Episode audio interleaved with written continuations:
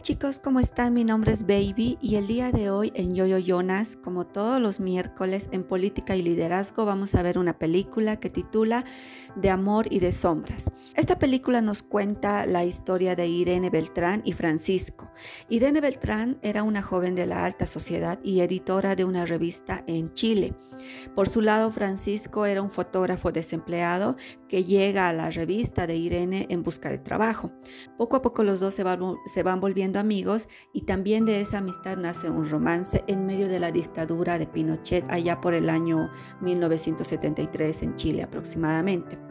Es una historia un poco cruda porque nos muestra la realidad que le tocó vivir a la sociedad chilena en aquellos años, cuando estaban pasando por una cruel dictadura. La familia de Irene Beltrán era una familia que era súper acomodada y que por guardar las apariencias siempre trataron de mantener a Irene fuera del ámbito político, fuera de toda esa realidad que estaban viviendo los chilenos en aquel entonces. Entonces Irene tenía una vida súper acomodada, una vida súper tranquila, tenía un trabajo de mm, editora y también columnista en la revista en donde ella trabajaba. Eh, se rodeaba con, gente de la alta sociedad, modelos, diseñadores y demás. Irene estaba comprometida ya desde que era niña a casarse con un primo lejano de ella que se llamaba Gustavo, que era militar y que estaba luchando eh, por su país en aquel entonces. Entonces siempre estaba de viaje, siempre estaba destinado a varios lugares. Entonces no tenía como una relación muy cercana con Irene, se veían cada tres, cuatro meses, por así decirlo.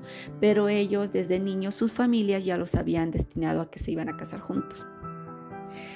Irene eh, era una muchacha muy inquieta, muy vivaz, era muy inteligente, era muy sociable y era además muy amable con las personas. Nunca se guardaba las cosas para ella misma. Entonces Irene no encajaba mucho en el papel de esposa de un militar sumisa y callada y que iba a aguantar todo lo que le diga. A diferencia de Irene, Francisco era un muchacho que venía de una familia de clase media y por ser exiliados era una familia que siempre estaba en contra del poder, era un poco, eran un poco anarquistas, siempre estaban criticando las decisiones del gobierno y obviamente estaban completamente en contra de la dictadura que estaba pasando en ese entonces en Chile. El hermano de Francisco era un arzobispo, entonces usaba su poder y su influencia para ayudar a aquellas personas que habían sido maltratadas por la dictadura. Tenían como una casa hogar en donde refugiaban a mujeres, niños y hombres que estaban escapando de las torturas de la dictadura. Y eh, junto a Francisco, su hermano, y con la ayuda de la iglesia, muy por debajo, empezaban a, empezaban a reunir testimonios, fotos, nombres de todas estas personas que habían sufrido la tortura de la dictadura, porque ellos pensaban que cuando pase toda la tormenta, ellos iban a poder denunciar ante las Naciones Unidas y ante derechos humanos todas las atrocidades que había sucedido durante la dictadura en Chile. A raíz de todo esto, eh, Francisco llega a la revista de Irene, se conocen, se hacen muy buenos amigos. Irene le da el trabajo de fotógrafo personal para que él saque las fotografías de muchas de las columnas y entrevistas y documentales escritos que Irene hacía. Pero como Irene era una persona que había crecido tan protegida, nunca trataba de meterse en temas políticos, hasta que un día va a un pueblo junto a Francisco a entrevistar a una muchacha que era divina y que hacía milagros supuestamente, van y le entrevista y le querían entrevistar para ver su historia, para conocer un poco más de ella y demás. Y en ese momento justo llegan los militares y empiezan a disparar y empiezan a amedrentar a la gente y a decir que ella era una loca y demás cosas. Irónicamente la muchacha era hermana de uno de los militares que llegó en ese cowboy. Entonces, eh, ella se altera, surge ahí un pequeño altercado porque se altera con uno de los militares. A la larga, sí se vengan de, esta muchacha porque la muchacha desaparece.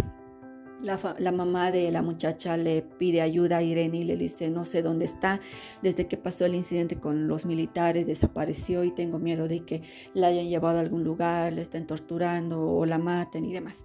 Entonces a raíz de esto Irene se empieza a inmiscuir en todo este problema político que estaba pasando en su país, empieza a dejar su zona de confort, eh, de comodidad y empieza a descubrir muchas cosas y muchas atrocidades que, que habían sucedido sucedido durante la dictadura. Mientras ella estaba súper resguardada en su casa, afuera habían personas que realmente estaban sufriendo todas las consecuencias de la dictadura.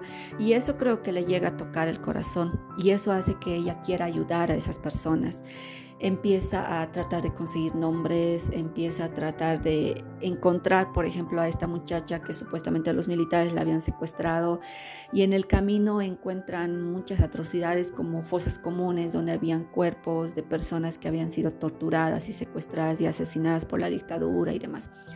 En medio de todas de toda esta realidad cruda surge un romance entre Francisco e Irene.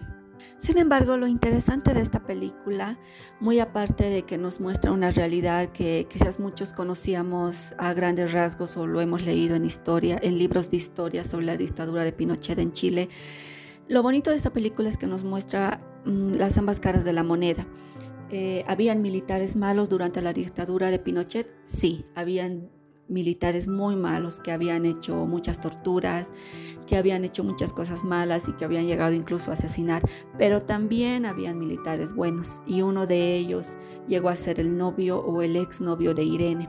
Si ustedes ven la película se van a dar cuenta del papel tan importante y de la gran caballerosidad y de la, gran calidad de persona que llegó a ser Gustavo hasta el final y eso nos demuestra que no todos los militares eran personas malas.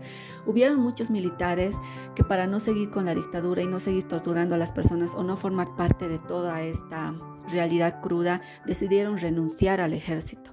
Así que espero que disfruten tanto como yo he disfrutado al ver esta hermosa producción y los espero la próxima semana para más películas interesantes. No se olviden suscribirse a todas nuestras redes sociales y también a nuestro canal de YouTube si quieren ver más películas interesantes como esta.